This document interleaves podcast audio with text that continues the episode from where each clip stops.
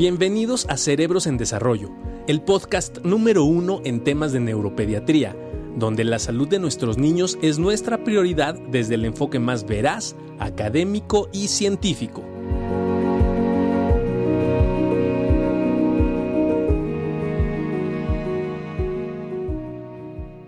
Master. ¿Cómo está, Doc? Muy bien, Master. ¿Tú cómo estás? Bien, bien.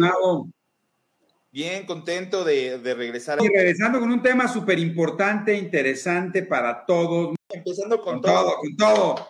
Y con todo, y con una súper invitadísima de súper lujo. Y, y, bueno, hoy quiero saludar y darle las gracias y la bienvenida, y qué orgullo tenerla aquí este, para levantar el rating, a nuestra queridísima Claudia la doctora Claudia López. ¿Cómo estás, Claudia? Hola, ¿cómo estás? Muy bien.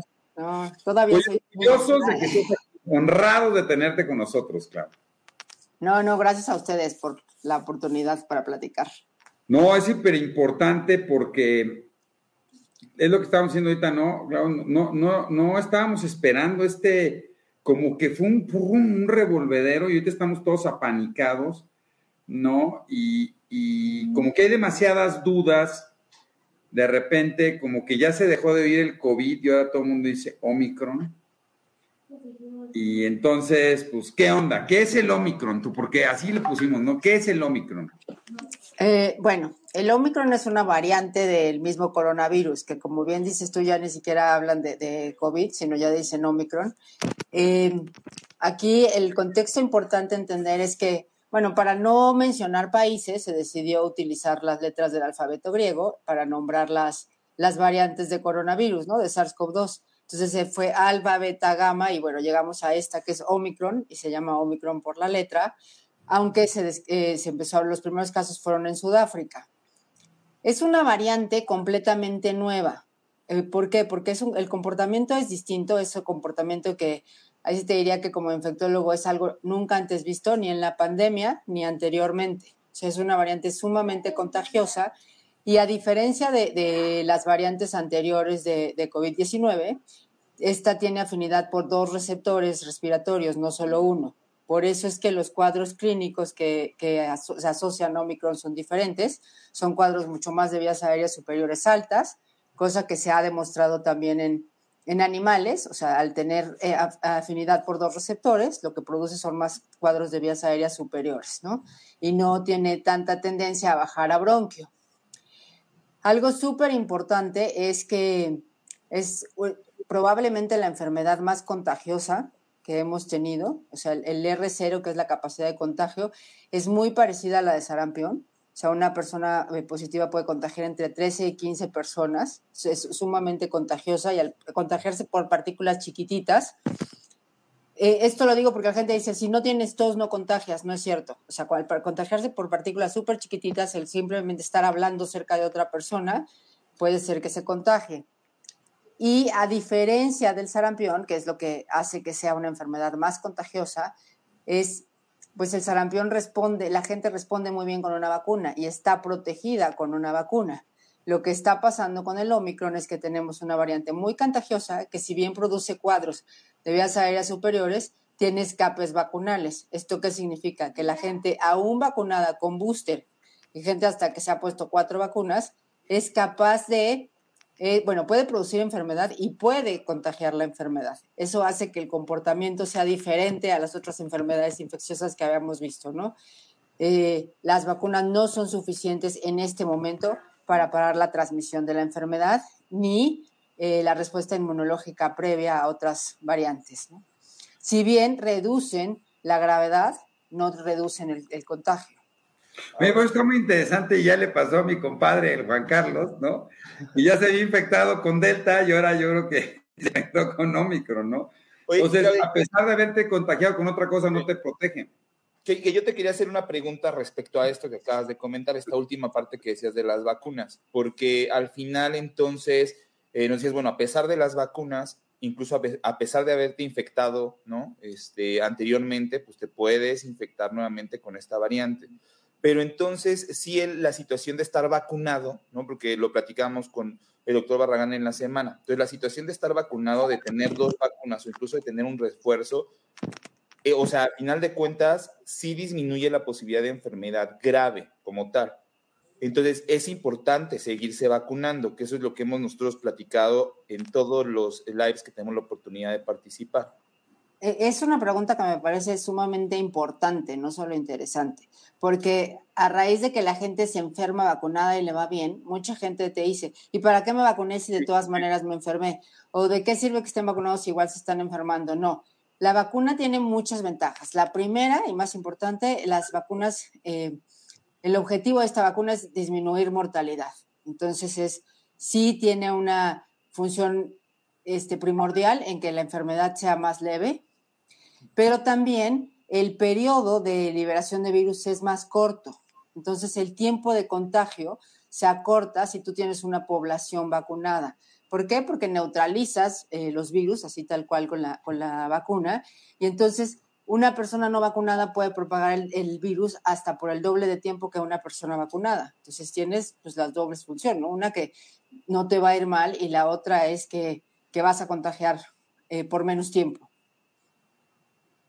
Oye, rapidísimo, porque digo, hay muchísimas preguntas. Uno es, ¿por qué las otras variantes como que habían respetado más a la población infantil y hoy estamos viendo mucho más afectación de la población infantil?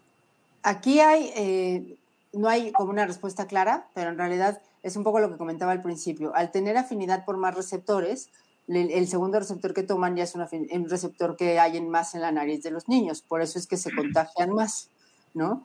Y por eso es que producen más cuadros respiratorios. Eso también asociado a que finalmente em, la vacunación ha permeado en el comportamiento del virus. El comportamiento general de un ser vivo, que finalmente los, virus quieren sobrevivir, es ser muy contagioso y no mortal. ¿Por qué? Porque si yo mato a todos ya no tengo que contagiar. Entonces, ¿qué pasa? Que al haber población vacunada, pues buscas la que no está vacunada para contagiar. Entonces, finalmente estas mutaciones son para contagiar a los que quedan todavía libres, que, en este caso son los niños, son la población menos vacunada en general en el mundo, ¿no? ¿Y cuándo se van a vacunar? Porque hay muchas preguntas ya en nuestro público que empiezan a decir cuándo se va a dar la vacunación. Reconociendo, yo quisiera que habláramos en, bajo dos situaciones, ¿no? La primera es a nivel mundial, ya se están vacunando, incluso en algunos países desde los dos años, en general los cinco, pero mucha gente pregunta cuándo va a pasar en México. Mira, antes de pasar a la vacunación, eh, algo que sí me gustaría eh, recalcar es que ahora, ahora que lo mencionaban al principio, que se habla de Omicron, ¿no? En este momento, si bien la mayor circulación de virus eh, de SARS-CoV-2, la mayor variante es Omicron, sigue habiendo cocirculación de las dos. Entonces, no, ah, mucha gente te dice, bueno, yo sí perdí el olfato, bueno, es muy raro que esto pase con Omicron, entonces todavía hay circulación de las dos variantes. Entonces, no hay manera de saber si tienes Omicron o tienes Delta, aunque por circulación lo más probable es que tengas Omicron. ¿Y esto a qué va? A que existe también la falsa creencia de que como a todo el mundo le va bien, pues mejor que nos enfermemos todos y ya. Y tampoco va por ahí. O sea, si bien el COVID es una enfermedad que puede producir, en este caso, una enfermedad respiratoria leve, pues también eh, tenemos eh, síntomas post-COVID, que ustedes deben mucho. Una de las cosas más afectadas son neurológicas, pues que tampoco está padre que te pasen, ¿no? Entonces, en, ese, en esa medida, pues sí es mejor estar vacunado aquí que te diría, ¿en qué momento? En el momento en que te llegue la vacuna y con qué vacuna, con la que tengas. El asunto de la vacunación actualmente está muy politizado y la realidad es que no hay abasto suficiente de vacunas. Si yo quisiera vacunar a toda la población con dos dosis, estoy hablando de que tendría que tener entre todos los laboratorios capacidad de producir 12 millones de vacunas en un mismo momento. Y pues la realidad es que no pasa así. Esto también ha hecho que haya más variantes porque la, vacunación no tiene una distribución homogénea, ¿no? No solamente los antivacunas, sino que hay poblaciones donde no se alcanza la, la su porcentaje de vacunación porque no se tiene al alcance de vacunas, que fue lo que pasó en Sudáfrica. En esta medida es que, que el, cuándo se van a vacunar los niños.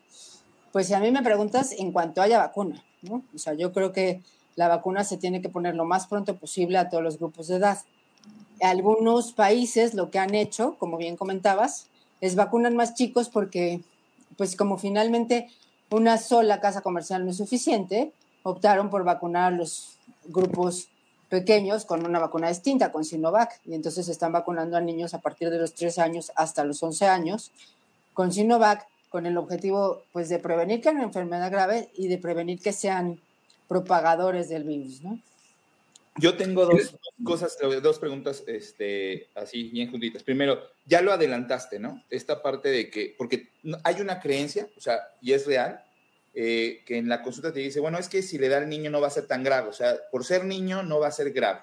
Entonces, al final das por hecho que va a ser una infección leve solamente por tratarse de niño, sin embargo, sí existe esta presentación donde un niño entonces puede complicarse con, con con eh, COVID al inicio, que, que, las primeras personas con comorbilidades, ¿no? que hablábamos del paciente obeso, hipertenso, diabético, con cardiopatía, con problema renal y demás, con esos factores de riesgo para poder enfermar de manera grave, ¿cómo lo traslapamos entonces a los pacientes eh, pediátricos? O sea, ¿qué comorbilidades se han observado que podrían eh, acentuar o facilitar una presentación grave de la, de la enfermedad? Y me gustaría, para seguirte escuchando, muchas preguntas que tenemos de que, qué onda con la prueba de antígenos, porque también es así como un boom, que, el antígeno sale negativo y no significa que no estés enfermo. O sea, si tienes síntomas y tu antígeno sale negativo, sí guárdate, sigue tu, tu, mantén tu sana distancia, aíslate un rato y de alguna manera, este, eh, hay que tener vigilancia porque el hecho de tener un antígeno negativo no te exime de no tener la, la, enfermedad. ¿Qué está pasando con eso? Primero, los grupos de riesgo. O sea, los grupos de riesgo son más o menos los mismos en niños y en adultos y hay condiciones bien establecidas que se asocian a mortalidad, incluso en población vacunada, que son obesidad, eh, problemas pulmonares, o sea, neumopatías, problemas cardíacos, diabetes, eh, problemas renales y inmunocompromiso. inmunocompromiso. Ah, generalmente, si tienes cuatro o más de estas, es cuando más mortalidad hay. Digo, suena difícil, pero pues no es raro que veas al obeso, que también es hipertenso, que como es que es diabético y que tiene problema renal, ¿no? Entonces, estos son grupos que siguen siendo vulnerables, incluso vacunados. ¿Eso qué significa? Que yo si creo que voy a ser una enfermedad leve y convivo con una persona que tiene estas condiciones, pues no me lo puedo tomar a la ligera porque no le va a ir también si lo contagio. Y de hecho, ustedes pueden haber visto, si bien los pacientes neurológicos no tienen un mayor riesgo de mortalidad, los pacientes con enfermedades autoinmunes y neurológicas sí tienen mayor riesgo de complicaciones post-COVID y quedan eh, con, pues, con un trastorno neurológico posterior a la enfermedad. Esto, bueno, no se sabe bien todavía por qué, pero sí es, eh, tiene una repercusión muy importante en el, estado neurológico posterior.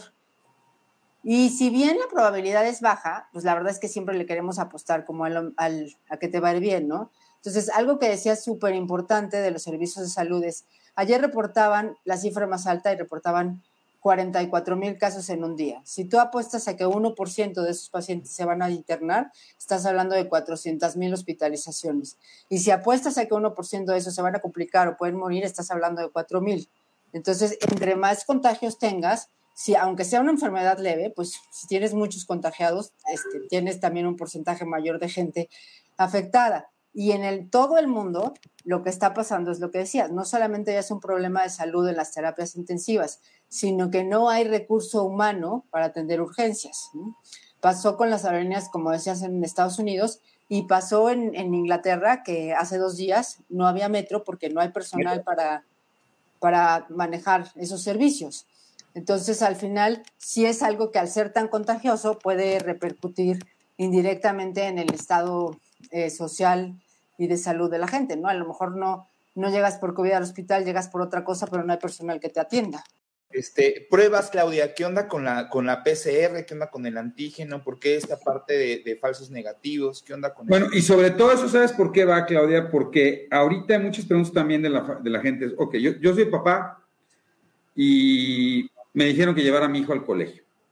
Algunos me pidieron antígeno para ir al colegio. Pero ahora resulta que los antígenos, pues, este, como que quién sabe, ¿no? Pero resulta que también la PCR, que quién sabe.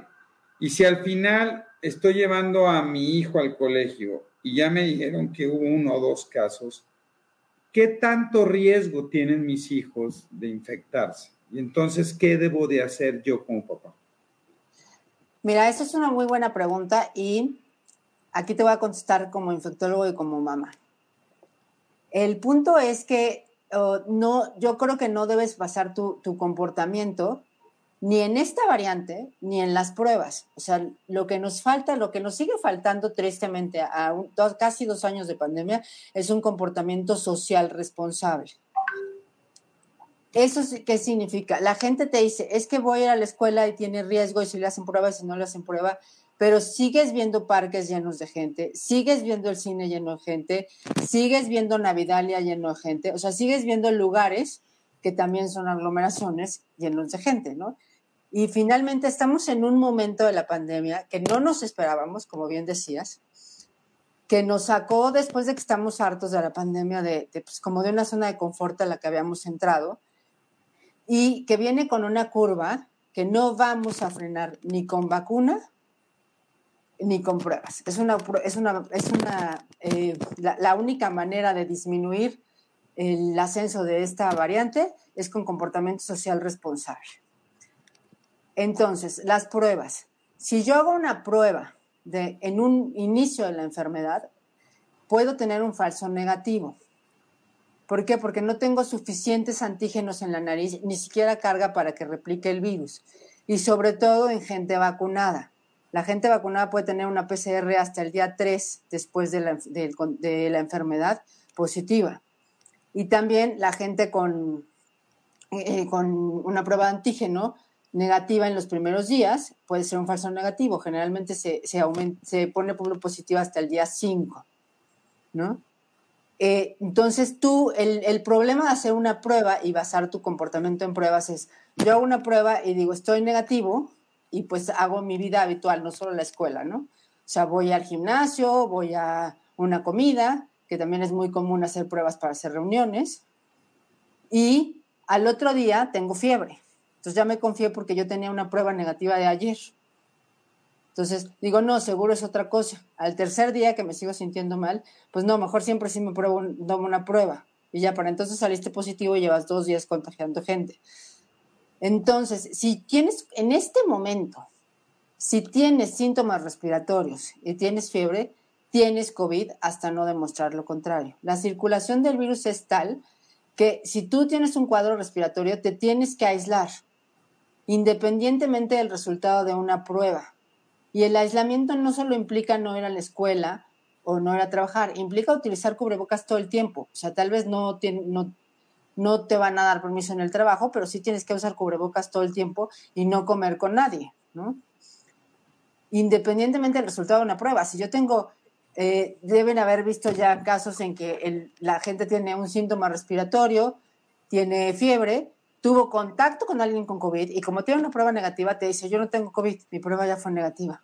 Yo me puse mi cubrebocas, mira. Así, en la boca. Así lo trae todo el día, ¿eh, Claudia? Todo, el día lo traigo así. Oye, ¿qué tanto? ¿Por qué la gente no se lo pone sobre la nariz, eh? ¿Por qué la gente le encanta traerlo sobre la boca así? Híjole, yo creo que aquí también eso es tristísimo, ¿eh? que a un año seguimos sin saber utilizar el cubrebocas. No solamente es que no proteges la nariz, sino que la gente tiene la costumbre de estarse agarrando el cubrebocas y tallándose los ojos, se lo agarran, agarran la comida. O sea, cuando tienes que entender que eso está lleno de todo lo que no querías que llegara a tu nariz. Y eh, también, eh, qué bueno que tocaste lo del cubrebocas, también al yo estar en un espacio cerrado, eh, lo ideal es que tengas un cubrebocas con esta variante tan contagiosa que tenga tres capas. Eso que significa un cubrebocas de tela no te protege, tendrías que utilizar dos, que fue lo que Y los niños les cuesta mucho trabajo. Los niños tendrían que usar un KN95 o dos de tela juntos. Ahora, yo no sé. uno de tela, porque están bien padres los de tela. Pues que son, los que más Bueno, no sé tú, tú lo que has visto, Doc, pero creo que los de tela son los que hay más o menos. Los de tela y los de caucho que se promueven mucho para deporte no tienen utilidad. Sí. Entonces tienen que utilizarse dos juntos para esta, ¿no? Exacto. Oye, y si, y si me da, y yo como papá ahorita me siento mal y llego a mi casa, me aíslo en mi casa, pero me aíslo de mi familia también, o nomás me aíslo en mi casa y ya. Y mis hijos, pues a ver qué onda. Esto depende, va a ser realista, de, de tu entorno familiar. Primero, o sea, si yo me siento mal hoy y ayer comí con toda mi familia, pues aunque te aísles de ellos, tienes que considerar que probablemente ya se contagiaron y ellos tienen que aislarse del resto de la gente por lo menos por cinco días para ver si no hacen sintomatología. Esa es una. Y la otra es que cada quien tiene que ver su realidad. O sea, tal vez tienes un cuarto para estar completamente separado, pero igual y vives pues en un departamento pequeño donde compartes baño, donde tienes que compartir áreas y aunque uses cubrebocas para disminuir el riesgo de contagiar a tu familia, contagiarla con carga más leve, no puedes considerar que ellos no son contactos. Por lo tanto, ellos también se tienen que aislar porque están eh, compartiendo el mismo aire que tú. ¿Eso qué significa? Que muchas veces, pues el papá viene de viaje, tiene un poco de moco, te dice seguro lo que tengo es una alergia y manda al niño a la escuela. Y pues él dice, yo me quedo en un cuarto. Y tres días después resulta que lo que se sintió mal y tiene fiebre y resulta que lo que tenía era COVID y pues ya eh, hubo propagación de la enfermedad, ¿no? Que, que, lo estamos viendo, ¿no, Claudia? O sea, diferente a lo que veníamos viviendo, creo, eh, esta parte de, del aislamiento individual, por lo menos en este par de, de semanas, se me ha tocado ver con, la, con las familias que tengo el placer de poder dar atención, que prácticamente es un aislamiento familiar. O sea, porque sale positivo el papá, pero después empieza con síntomas la mamá, pero a los dos días también el niño, y de repente pues ya durante la semana más bien la familia está aislada por completo porque a final de cuentas lo que tú decías, o sea, el hecho de tener un miembro en la familia que está bajo el mismo techo, bajo la contagiosidad de esta variante, pues prácticamente es, es, es muy alta la posibilidad de que tú pudieras estar este, contagiado. Pero también hemos visto la otra situación, los niños que regresaron a clases el 3 de enero, ¿no? Y que conforme hemos venido viendo la consulta, cada vez más es una realidad que las escuelas también están teniendo que tomar otras medidas porque están eh, existiendo contagios. Y como tú decías, es algo que no se puede detener si no se llevan a cabo medidas eh, de, sana distancia, eh, de tener bien, este, ¿cómo se llama?, ventiladas las, las zonas este, cerradas, eh, intentar evitar, de hecho, las, zonas cerradas y, preferir el aire libre y todo lo que hemos venido manejando durante dos años. Pero aquí la pregunta, Claudia, y que nos hacen todo el tiempo es, oiga, doctor, ¿lo tengo que llevar a la escuela? O sea, ¿lo, lo, llevo a la escuela? ¿No lo llevo a la escuela? La escuela prácticamente no tiene otra opción más que llevarlo, porque la parte de, de, en línea y la parte híbrida ya no es una opción. Y el 3 de enero, pues lo único que iba, este, la única opción era llevarlo presencial ¿Cuál es tu opinión en cuanto a eso, Claudia? Porque yo creo que la mitad de las preguntas es la escuela. Eh, yo creo eh, lo mismo que platicábamos hace cuatro meses, ahí sí mi respuesta no cambia. Yo creo que no puede haber una respuesta universal. O sea, cada quien tiene que ponerse en, un, en su propio escenario y en el de la escuela. ¿Eso qué significa? Si yo voy a una escuela donde eh, mi hijo tiene contacto, o sea, donde el salón es pequeño, está bien ventilado, tienen, eh, se están haciendo pruebas, que no es el, el escenario de todos, ¿eh? se están haciendo pruebas. Mi hijo no convive con ninguno comprometido, o sea, lo cuido yo. No es, te diría, pues sí, llévalo a la escuela. Si voy a una escuela donde hay 30 niños, o mi hijo lo recoge su abuelita, que es obesa, que es hipertensa, que es diabética, y lo cuida toda la tarde, el escenario no es el mismo. O sea, yo creo que cada quien tiene que plantearse cuáles, eh, son, sus, eh, cuáles son sus necesidades. ¿Por qué? Porque a, año y medio también tenemos una población infantil, y eso lo deben ver ustedes, que nunca habíamos visto tantos pacientes con tal grado de ansiedad. los niños ya no saben qué va a pasar, o sea, quieren ir a la escuela, no quieren ir, entonces tienes que tener una explicación razonable.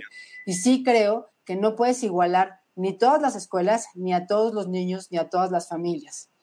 Entonces sí creo que cada quien, o sea, si yo tuviera, por ejemplo, un paciente inmunocomprometido en mi casa que cuida a mis hijos, definitivamente, incluso si no hay opción en línea, yo optaría por no llevarlo durante cuatro semanas, porque estás en un momento de muy alto contagio. Si yo cuido a mi hijo y no vea ningún inmunocomprometido y estoy sano y va a una escuela que tiene ventilación y tengo la posibilidad de, de aislarlo, de vigilarlo, pues el escenario no es el mismo, ¿no? Entonces sí creo que aquí no hay una respuesta universal y que pues la, o sea, en este momento lo último que querías, que quisiera ser es director de una escuela, ¿no? Porque no hay, no hay una, o sea, no hay un panorama que tú puedas brindar para todos tus alumnos. Y sí creo que es momento que como familia, claro. pues tienes que buscar cuáles son las opciones que a ti te resuelven el problema. Claro, y mucho menos garantizar el hecho de que no pudiera haber contagios, que esa es una situación que lo, lo, platicamos y que constantemente lo decimos, y más con, con, esta variante, o sea, ninguna escuela puede garantizar que, que, se tenga o esté 100% libre de contagios. Al final de cuentas, esto puede ocurrir en cualquier momento y, a pesar de incluso de las medidas, como tú decías, una escuela que tuviera todas esas medidas, pues evidentemente la cantidad de contagios debería de ser menor, ¿no? Y eso es, eso es algo esperado. Pero bueno, los escenarios, como, como bien lo comentabas, se tienen que, individualizar y, no todos se comparten en el, mismo, en el mismo sentido. No, y también creo que aquí, para controlar un poco esta parte de la ansiedad de los niños, algo que hemos, que, bueno, que tenemos muy poco como adulto y ahorita hemos perdido más, es la congruencia. O sea, no es congruente que yo le diga a mi hijo que no va a ir a la escuela porque tengo miedo de que se contagie y luego yo me vaya a cenar con mis amigas. O que no va a ir a la escuela y luego lo lleva a la clase de fútbol. Entonces, no hay un mensaje congruente. Tienes que tener, o sea, por eso digo que el comportamiento social es como que lo que marca todo. Si, te, si no, no es suficiente el, el aislarlo solo de la escuela, ¿no? Tendrías que tener, pues en este momento, el único, no, es, no es el único lugar de contagio, ¿no? Entonces, o yo voy a, o mi hijo no va a la escuela y yo me voy al gimnasio todos los días, ¿no? Y yo, claro, a ver, vamos a hacer una pequeña, un pequeño break. Necesito respuestas concretas y claras son demasiados y nada más para que me digas sí o no y lo que piensas rápido. ¿Sirve tener extractores en las escuelas? ¿Extractores? No. Sirve tener filtros. Extractores no sirve. No sirve, ok. Si mi hijo um, dice, ya le dio COVID al niño, ¿se puede contagiar otra vez con Omicron de menos de cuatro añitos? Si ya le dio COVID en los, en los dos meses anteriores, no se va a contagiar. Pero si le dio COVID en septiembre, ahorita se puede contagiar. O sea, okay. la pregunta sería cuándo le dio COVID antes. ¿Sirven los filtros de RH13 para áreas comunes en casa? Los filtros de aire sirven si yo después tengo donde ventilar. O sea, el okay. puro filtro no es suficiente. Hay que abrir las ventanas tal cual, las puertas. Con Tienes que tener aire cruzado, ventana, puerta. Claro. ¿Los cubrebocas KF infantiles qué tanta efectividad tienen? Eh, los cubrebocas KF94 y KN95 tienen la misma efectividad para Omicron y para, para Delta. Los únicos superiores son los KN90, perdón, los N95, que en realidad son de uso médico, ¿no? Entre la complicación y la escasez, pero un KF94 y un KN95 es lo mismo. Ok, ¿los niños con parálisis cerebral se pueden poner la vacuna de COVID? Sí. sí. ¿En qué periodo de tiempo se pueden manifestar las secuelas neurológicas? Sobre todo esto lo quiero decir para los papás, un fenómeno neurológico que estamos viendo post-COVID en, adultos, que eso estamos estudiándolo ya en el hospital nosotros, pero en adultos un fenómeno muy común son dos. Uno que se llama disnomias, que es no me acuerdo de las, de las palabras exactas, y problemas de memoria y atención. Y es algo que se está viendo mucho más frecuente de lo que pensábamos. ¿Se pueden vacunar niños con epilepsia? Sí. Eh, la, o sea, se pueden vacunar, sí. ¿Los niños con alguna lesión cerebral tienen más riesgo de mortalidad al contagiarse de COVID? No. No, no se ha visto. Eh, desde Perú, aquellos niños que tienen epilepsia focal, cognitiva y sensorial y que presentan un leve soplo del corazón, ¿la vacuna Pfizer es recomendable? Sí. Sí, definitivamente sí. O sea, y lo único que se pone es Pfizer. O sea, al final lo que ponen en niños es Pfizer, ¿no? No, es, eh, tal vez la pregunta viene porque en Sudamérica están poniendo Sinovac. En Argentina. Ajá. Ecuador, Argentina, Brasil, Chile está poniendo Sinovac en niños de 3 a 11 años y también es eh, posible ponerla, ¿no? También se puede poner, ¿no? O sea, en general es, es bastante buena, al parecer. Esta, esta, pregunta, Claudia, después de que le dio a mi niño COVID, ¿cuánto tiempo debe pasar para regresar a la escuela? Y aquí es un paréntesis, ¿qué onda con el tiempo de aislamiento? Porque eh, esos bueno, 14 ahora 8, ahora 10, ahora cuánto tiempo me aíslo y a partir de qué momento me tengo que aislar. Cuando empecé con los síntomas, cuando tuve mi prueba positiva, ¿cuándo tengo que empezar mi aislamiento y cuánto tiempo es el adecuado? Qué bueno que comentas eso. Mira, el, tiempo de aislamiento se acortó por más razones que solamente la, infecciosa, ¿no? Eh, hubo un problema gravísimo de personal en hospitales y de personal en aerolíneas en Estados Unidos y por eso se decidió acortar el tiempo de 10 a 5 días se eh, vio que después del quinto día, el bueno, a partir del sexto día, la posibilidad de contagio disminuye drásticamente, disminuye, no se elimina.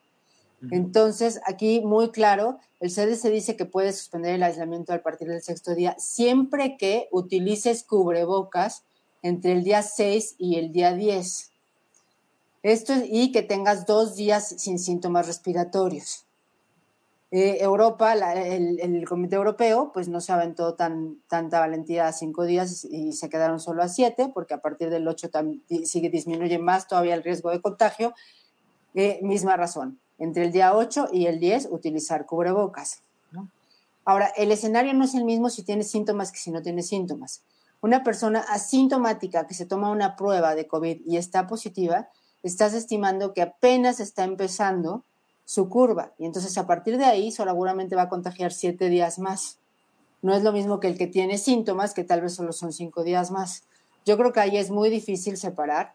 Mi postura, eh, justamente ayer California dijo que ellos van a regresar a los niños a los cinco días y a partir del seis con cubrebocas.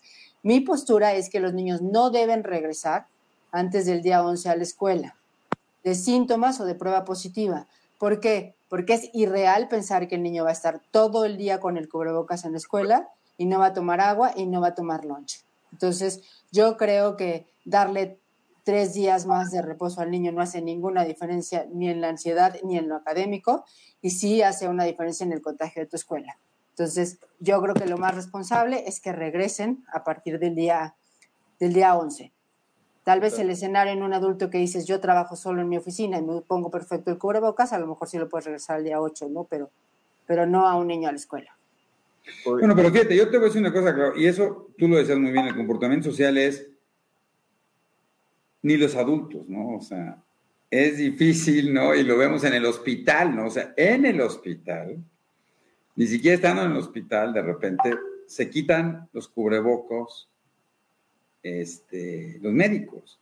Entonces, un paciente que esté enfermo, que no es médico, que probablemente, o sea, que estás en el hospital, que ves los casos, que estás como tan consciente y sensibilizado, y aún así, entonces un adulto, pues evidentemente menos, y un niño mucho menos, ¿no? Si es una realidad, y eso lo hemos platicado mucho, estamos viviendo dos fenómenos al mismo tiempo que se dispararon durísimo. Uno es la ansiedad, ¿no? O sea, Tú dijiste bien, entramos en un confort, en una tranquilidad donde yo me sentía protegido con dos vacunas. Y yo pensé que con dos vacunas ya podía salir a cenar, estar con todo el mundo y ya no me va a dar. Y hoy cuando viene esto, te lo prende y de repente que se quede tu hijo en casa, volver a entrar en una fase de tener que estar con mi hijo trabajando y todo, pues ha disparado el fenómeno muy importante. Y eso nos ha bloqueado en volver a retomar estrategias de crianza educativas, de juego y decir, ok, volvamos a retomar estos fenómenos, que ha sido, que es, un tema súper difícil. Pero yo creo que sí vale la pena, ¿no? Y por lo que estamos viendo, y tú más, me imagino, ¿no? Este, bueno, y Juan Carlos, que y todos, ¿no? Estamos viendo una cantidad impresionante que yo creo que sí vale la pena más cuidarnos y ser más responsable en ese sentido, ¿no? Oye, Claudia, yo tengo una pregunta que me hacen muchísimo y es, después de 10 días de, aislamiento, que eso es lo que yo estoy recomendando, igualito lo que acabas de decir, 10, días de aislamiento en los pacientes este, ya positivos y también en los contactos, pero ese es mi, punto de, vista, ¿no? Eh, pero es necesario hacerse una prueba para regresar a la escuela y a trabajar o una vez que hayas cumplido bien los 10 días de aislamiento, al día 11 que regresas, puedes regresar sin una prueba. No es necesario hacerse una prueba control. Y aquí otra vez, o sea, si hay, mucha sintomatología respiratoria, lo que yo recomiendo es que acudan a su médico, porque ahí probablemente al que sigue con mucha tos y con muchos síntomas, sí, o le harías otra prueba o le buscarías que no haya una coinfección. Pero eh, cuando las condiciones fueron para mejor, a partir del día 7 disminuye drásticamente el riesgo de contagio y al día 11 ya no hay riesgo de contagio. Entonces no necesitas hacerte una prueba, tú puedes seguir teniendo una prueba positiva, sobre todo PCR, o sea, la PCR puede estar positiva hasta por 21 días o 28 días, y eso no significa que, sigas contagiando, ¿no? Está muy esta pregunta Siempre que estés asintomático, ¿eh? Si tienes síntomas, el escenario es, es diferente y entonces ahí sí ya tendrías que consultar. O sea, no te puedo decir que sea lo mismo el paciente que a los 12 días tiene una tos terrible y sigue con fiebre. Por supuesto.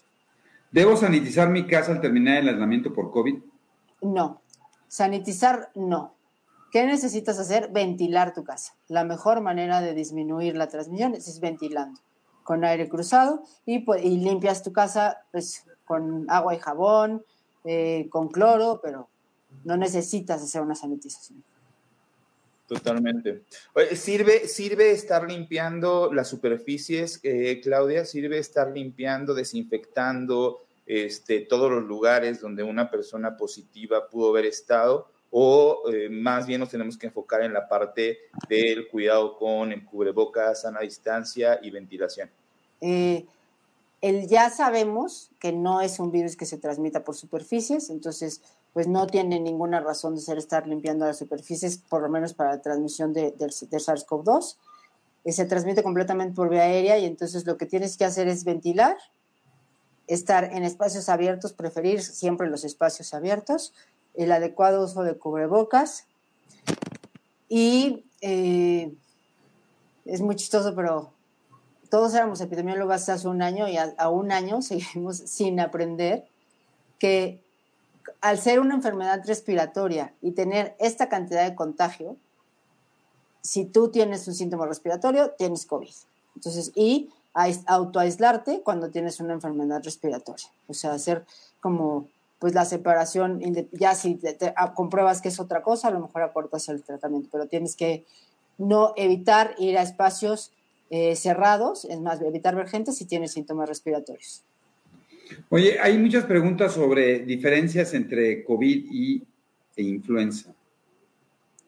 Si son muy parecidas, son muy diferentes. Actualmente es el, cuadro que da actualmente es muy parecido, o sea, es, eh, enfermedad, es una enfermedad respiratoria con eh, cefalea importante, ataca al estado general, dolor de huesos, dolor de espalda. O sea, la clínica es, es, muy parecida. Y eh, ahorita, pues la verdad es que clínicamente es indistinguible. Y la, pues la única cosa que ahorita nos hace no pensar en influenza es que la circulación de influenza sigue siendo bajísima, ¿no? Sigue siendo COVID hasta no demostrar lo contrario. Sigue siendo COVID. Oye, Claudia, yo te quería preguntar, estaba leyendo este, esta parte de eh, la experiencia que se tiene más prolongada es con Sudáfrica, en el sentido de, la, de, ver cómo se va comportando eh, la variante. Eh, ponían un poquito la comparación entre, entre nuestro país, entre México y Sudáfrica, en el, en el, aspecto donde veníamos todavía con esta bajita de Delta, ¿no? O sea, venía para abajo, a Sudáfrica también le pasa y llega Omicron. ¿Qué, podíamos, ¿Qué podríamos esperar, Claudia, en estas próximas semanas? con la experiencia que se va teniendo en otros lugares, que a final de cuentas no es lo mismo, o sea, son otros países, otras situaciones. Pero, pero, como bien lo dijiste, nuestro, nuestra situación es muy parecida a la de África. A diferencia de Europa, eh, Europa no había tenido pico de Delta. o sea, de hecho, a ellos se les juntó el pico de Delta y luego vino Omicron. Ellos tuvieron su primer, por eso llevan eh, tanto tiempo con casos. Ellos en noviembre tuvieron un incremento importante de casos que eran Delta porque no habían tenido pico de Delta en verano. Eh, nosotros sí tenemos un comportamiento más parecido al de Sudáfrica, o sea, tuvimos un pico de delta muy importante en agosto y ya iba de bajada y después llegó Omicron. Si el comportamiento fuera igual, estamos hablando de que más o menos duró dos semanas y ocho, perdón, dos meses y luego empezó a bajar. Entonces estamos hablando de que esperaríamos que empiece a bajar en la segunda quincena de febrero. Así es. Y que vamos a empezar apenas el pico. O sea, yo creo que esta semana vamos a empezar el pico, que esto también es bien importante. Igual que como empezó la pandemia, tuvimos un primer pico eh, en la población que viaja mucho, ¿no? Entonces, eh, se vieron muchos casos, pero eso no es la población general de México. Esa apenas va llegando la gente de viaje y se está empezando a contagiar. Entonces, el pico de, de Omicron apenas empezó esta semana. Estamos hablando de que estaríamos así entre una y dos semanas en la población general y luego pues, una meseta y luego empieza a bajar. Así es. Eso, eso es bien importante porque también este, este, esto de no es grave y va a durar dos semanas y se va a acabar y ya vamos a estar otra vez felices, no es una realidad. Y creo que eso es muy importante, esta transmisión, para que todos los papás estemos preparados para saber que volvemos a enfrentarnos a una situación que va a durar más de dos semanas, sobre todo por el tema de ansiedad, el tema del manejo con los niños, que te es bien importante, porque ahora, ¿qué le manejo a los niños? ¿no? Muchos papás me han dicho en la consulta, con esos síntomas de ansiedad, problemas del sueño, no pueden dormir otra vez, cefaleas, todas las manifestaciones que puede haber dentro de ese sentido. Y es, sí, y tenemos que ir replanteándonos qué vamos a hacer con ellos durante más de dos semanas, ¿no? Para que volvamos a entrar. Yo creo que es muy importante como papá la anticipación de las conductas que podemos tener y sobre eso poderlo retomar, ¿no? Porque una cosa es lo que sabemos de la infección y otra cosa es, muy bien lo dijiste, ¿no? Es lo que nos estamos enfrentando. Sí la pandemia está dejando una serie de secuelas, que eso también no es, hay que, hay que considerarlo, ¿no? Una serie de secuelas, eh, conducto emocionales muy importantes, también del aprendizaje, ¿no? Y ya tocaremos ese tema. Cuando tocamos, eh, que hicimos esa gran plática hace algunos seis meses, ¿no? Hoy las repercusiones sobre el aprendizaje de los niños después de más de 18 meses, pues son importantes. No es lo mismo. Claro. Pero, pero ahí sí yo te diría que, eh, eh, como pediatra, digo, no, no como académico, eso los maestros tendrán otro punto de vista, pero yo creo que la mayor repercusión es emocional. O sea, es impresionante la cantidad de trastornos emocionales que tenemos en la población pediátrica. O sea, es algo sin precedente. No, ya ha tenido un impacto en el neurodesarrollo. Estamos teniendo un impacto en el neurodesarrollo desde el punto de vista de fenomenologías, de problemas de, no sé si lo has visto y lo platicé el otro día con la gente, varios amigos pediatras, ¿no? Problemas del desarrollo del lenguaje, problemas del desarrollo motriz y sensorial, ¿no? Hay muchísimos fenómenos sensoriales, ¿no? Problemas de sueño, ¿no? Que lo veíamos con Juan Carlos, todos los problemas de sueño, de dolor de cabeza, que son manifestaciones del fenómeno ansioso conductual. Ansioso depresivo, ojo con eso, que, que, justo hoy es el día, el día internacional de, contra la ansiedad y, lo vimos. Oh, la depresión. perdón, de, la depresión.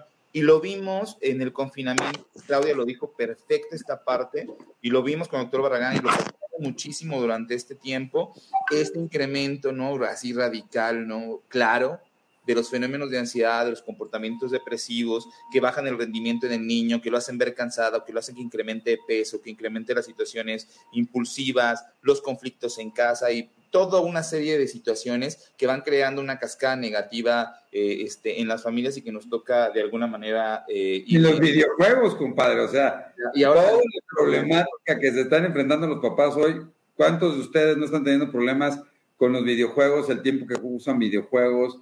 Celulares, pantallas, o sea, sí, sí realmente... Eh, sí, hay trastornos de alimentación, hay este... Eh, la gente, los niños, bueno, adolescentes que tienen más problemas de adicciones o que se están lastimando, o sea, yo ahí sí lo que diría es que cada papá tiene que voltear a ver a su hijo y bueno, no es que no sea importante, pero si no aprendió fracciones, tal vez me siento tres meses con él y las aprende. El problema es que estas cosas, si no las volteas a ver pronto, no las vas a resolver. O sea, llevan a una cascada y creo que es momento que nos sentemos a ver que la salud neurológica, la salud mental y el comportamiento neurológico de un niño en este momento tiene prioridad sobre, sobre lo otro, ¿no? Porque es algo que si no lo arreglas ahorita, pues, pero fíjate, Claudia, lo discutimos hace seis meses cuando hablábamos del regreso a la escuela en agosto. Y hoy es otra vez, ¿cuál es nuestra postura? ¿Es más importante el fenómeno infeccioso y el riesgo de la enfermedad versus los fenómenos de impactos crónicos? Porque ahorita está, o sea, cuando tú lo ves desde el punto de vista infectológico, ¿no? Como tú, es un proceso agudo. y de lo que me puedo enfrentar. Y también lo que está pasando en los Estados Unidos, que ya nos está empezando a pasar, es la saturación de los hospitales, ¿no? Y que se prepararon mucho los hospitales de adultos, pero yo creo que los hospitales infantiles no estamos en general en el país, yo no sé cuál sea tu percepción, que es el fenómeno agudo, pero también, pero viene el fenómeno crónico que ya venimos arrastrando del neurodesarrollo. ¿Dónde debería yo, o sea, cuál es mi posición? Y eso es lo que mucha gente te empieza a decir, no, bueno, yo prefiero esto que el otro. Entonces, es muy interesante. Yo creo que otra vez nos estamos enfrentando, yo te decía, interesante, ¿no? Cómo nos volvimos, e, este bicho nos volvió a agarrar y nos volvió a meter en esta tómbola de pum, ¿no? Y, Doc y Claudia, no sé qué te parece, pero ya nos queda bien poquitos minutos y, queremos escuchar tus recomendaciones, este, evidentemente todos, para estas semanas que vienen. Pero ¿se acuerda, Doc, que platicábamos cuando los niños iban a regresar a la escuela la primera, en la primera ocasión que decíamos, ojalá y no los regresen a casa porque esa parte de ese cambio ambiental, de regresar a la escuela y después privarlos nuevamente, podría ser todavía mucho más impactante que el año y casi dos años que estuvieron solamente en casa y año, año y medio en clases en línea. Y desafortunadamente esto puede, es ampliamente probable que suceda en las próximas semanas y que una buena cantidad de niños terminen regresando a casa, ya sea por contagios entre los mismos compañeros o bien entre el personal educativo. Entonces, sí tenemos que estar listos porque este, este regreso, este cambio de ambiente nuevamente, sí puede impactar principalmente en el estado emocional de, de, nuestros niños. Este, Claudia, nos encantaría, nos quedan algunos, algunos minutos aún, nos encantaría escuchar, evidentemente, qué recomendaciones puedes darle para todas las mamás que nos están viendo y que agradecemos eh, los más de 500 conectados que tenemos ahorita este, y obviamente, pues la gente quiere información y quiere información de especialistas como tú que tienen gran experiencia en estos temas. Y, bueno, adelante, Claudia. Mira, yo, yo eh, terminaría con, con el mensaje de que, aunque parece que estamos regresando, no estamos regresando porque no estamos en marzo del 2020. El escenario no es el mismo, perdón, de marzo del 2021. ¿Por qué? Porque tienes población vacunada y si bien eh, dijimos que que no, te protege de contagiar, sí, el riesgo de mortalidad no es el mismo, o sea, tus papás, tus abuelos no están en el mismo riesgo de morir, entonces no es el mismo escenario porque tienes población vacunada y porque conocemos el comportamiento del virus, algo que decías muy importante no podemos negarnos a la información que ya tenemos. Y entonces sabemos que la vía más importante de transmisión es la aérea, y bueno, más bien la única, y es lo que tenemos que hacer, centrarnos en las medidas que sí sirven y no en las que no sirven. Entonces, aprovechar lo que ya aprendimos y poner lo que, lo que podemos poner, es decir, cuando te puedas vacunar, vacúnate, cuando te puedas reforzar, refuérzate y eh, preferir todo lo que disminuye el contacto aéreo. Eso significa utilizar cubrebocas, preferir espacios al aire libre, hacer ejercicio al aire libre, o sea, tratar siempre de que los espacios sean al aire libre y eh, preferir la sana distancia, tener lugares bien ventilados y eh, utilizar lo, que ya conocemos, ¿no? Un comportamiento social responsable, autoaislarte cuando es necesario y bueno, darle el mensaje correcto a nuestros hijos, voltearlos a ver, o sea, para ver cuáles son sus necesidades. Definitivamente, o sea, yo he visto pacientes en la consulta que lloran porque no quieren regresar a la escuela en línea, o sea, no, ya ellos, y también yo creo que es un doble mensaje que también les estamos transmitiendo. No creo que solo sea la escuela. Para ellos, igual que para nosotros, sentían que esto ya se había acabado y vuelve a empezar. Entonces vuelve a empezar esa incertidumbre de no sé si es una semana, dos meses, un año, o sea, otra vez el no sé qué va a pasar. Entonces, pues hay que tener mucho cuidado en cómo se los manejamos. Y sí, creo que cada quien tiene que eh, ver cuáles eh, sus necesidades, ¿no? Yo también creo que hablar completamente de cierre en la escuela, pues, o sea, yo creo que la gente que sufre maltrato en su casa, es, o sea, es, si tu opción es o que me peguen en mi casa o que me vaya a la escuela, o sea, no, no, no es igual para todos. Entonces creo que sí, no, no podemos este, tener una solución para todo. Que me peguen en mi casa.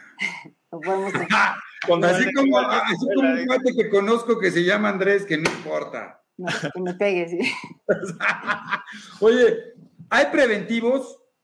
Ah, qué buena, esa, esa faltaba. ¿Se puede prevenir el COVID? O tratamiento, Claudia, ¿hay tratamiento? No hay ningún tratamiento preventivo. Se puede prevenir la gravedad del COVID con vacuna. Es la única manera de, prevenir la gravedad. Porque Oye, mi mami, mi mami que está aquí presente siempre me da mi aderogil. ¿Y Vaporru? No, bueno, hay aderogil, bronchovaxón, pues no, Vaporru. Ah, oye, el bronchovaxón que de repente. Acaba de salir un estudio, ¿no? Porque se volvió el boom de los biofilizados bacterianos, ¿no? Entonces. nada, ¿verdad? a ver, cuidarnos. No antibióticos, no antiparasitarios, nada más que estar comiendo bien, hidratarse de forma adecuada, estar durmiendo lo mejor posible, aislamiento, ventilación, uso de cubrebocas, sana distancia. Factores de transferencia. Tres cosas que se usan mucho tratamiento y prevención que hacen daño, y no solo no hacen bien, sino hacen daño. Antiparasitarios, antibióticos y esteroides. O sea, es la receta de rutina y no solo nos sirven, sino que hacen daño. O sea, entonces, no, eh, que ahora sí que tomen mejor Big por Ruby. ahí, está. Sí, ya ni me acuerdo qué dijo. Oye, Oye, entonces, este, no es que es bien importante esto, que no les dé nada, que hablen con su médico. Yo creo que es muy importante que hablen con su pediatra cuando tengan síntomas respiratorios, ¿no? Súper importante que, que, busquen a su pediatra, que no se automediquen también, eso es muy importante, que si la tía, que si la, oye, es que a mí mi prima me le dieron esto, vaya con su pediatra, por favor, creo que es muy importante. No hay ninguna vitamina que lo pueda buscar, esto que decíamos del broncho o baxón, no, por favor, no. El factor de transferencia, Claudia, te preguntaba. Tampoco. Nada que ver, nada. Entonces, no, este... O sea, lo que ya aprendimos es que eso no sirve, que hay que vacunarnos y hay que hacer, hay que ventilar bien los espacios, ¿no? En definitivo, yo creo que, y esto también que decían de todo lo del cloro y échale mil cloro, digo, algunos quedamos con TOC, ¿no? Y eso es otra cosa diferente. Yo quedé con un TOC terrible, pero al final yo sé que Y la última es, ¿va a salir una nueva vacuna? ¿Va a haber un cambio de vacuna, Clau? ¿Cuándo? En teoría ya está eh, todo preparado para que la, la, vacuna de Pfizer nueva salga a finales de marzo. Así es, perfecto. Que aunque tengas el booster, vale la pena ponerte eso. Eh, sí, esa es una buena pregunta. Los anticuerpos empiezan a caer a partir del cuarto mes, entonces eso pasa también con vacuna de influenza, no pasa, pasa con muchas vacunas virales, lo que pasa como no circula todo el año, no hay tanto problema. Entonces, si sale una vacuna que te puedes poner y ya pasaron cuatro este, meses de tu vacuna anterior, pues la puedes aplicar, ¿no? Ok, y la última es, ¿es mejor exponerme a irme a los Estados Unidos ahorita viajando y poner la vacuna o me espero mejor a que pase el brote hasta marzo? Otra vez no hay como una respuesta exacta. O sea, en este momento, yo creo, o sea, si me dices, tienes un boleto comprado para viajar y lo vas a perder, pues viaja con las precauciones que tienes que viajar, ¿no? Pero si vas a preparar un viaje, pues yo creo que es mejor esperar y prepararlo cuando disminuya la circulación eh, de gente, no solo de virus, de gente en los aeropuertos. Y eh, y la circulación de virus en Estados Unidos, ¿no? Todo como que depende de tu escenario. No creo que sea momento para salir corriendo con tanta circulación del virus. Digo, si me dices, ya, si ya tengo el boleto y lo voy a perder, pues a lo mejor sí te lo aplicas, ¿no? Oye, la otra, padre Juancho, ¿vale? ¿Qué es mejor, tener cuatro o tener tres? la, cuarta, la cuarta va a ser en abril, la de, la de Pfizer para Omicron, ¿no? Depende, depende de cuál es la cuarta, ¿eh? No, es que mucha gente aprovechó, se había puesto el booster de Pfizer y de repente dijo, me están, poniendo Astra, pues me pongo Astra y... A ver, eso, eso, que esto es bien importante. ¿eh? Si yo tengo, o sea, el booster de Pfizer y el booster de Astra, ha demostrado ser igual. O sea, también para los que ya recibimos booster de Pfizer, no hay ninguna ventaja. Si yo recibí dos vacunas de Pfizer o dos vacunas de Moderna o dos vacunas de Astra y me aplico Astra o Pfizer, eh, la, la protección contra Omicron es exactamente igual. Bueno, o sea, es 40 con Pfizer y 39 con Astra. La única combinación superior a todas es dos dosis de Pfizer y un refuerzo de Moderna. Exacto. Es la única. Si no vas a hacer esa combinación, da lo mismo si haces cuatro o si haces tres.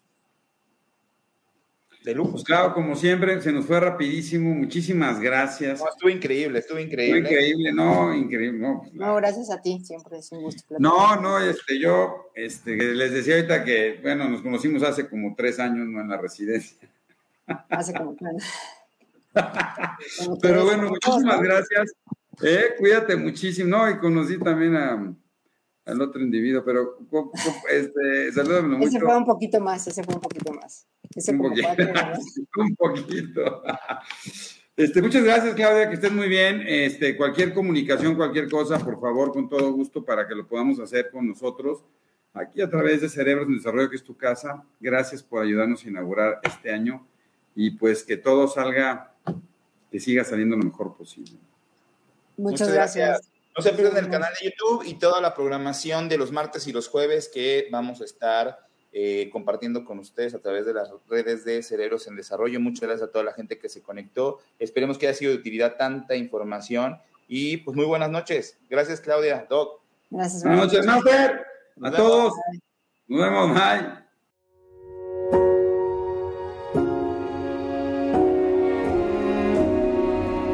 Cerebros en Desarrollo, el podcast comprometido con la idea de que en los cerebros de nuestros niños no hay límites. Síguenos en nuestras redes sociales. En Facebook nos puedes encontrar como Neurología HIM, en Instagram como arroba Neuropedia HIM, nuestra página web es cerebrosendesarrollo.com y si tienes cualquier duda o comentario, por favor escríbenos al correo electrónico cerebrosendesarrollo.gmail.com. Si este episodio crees que le puede ayudar o servir a alguien, por favor compárteselo. Le podrías estar ayudando mucho más de lo que te imaginas. Nos seguimos escuchando.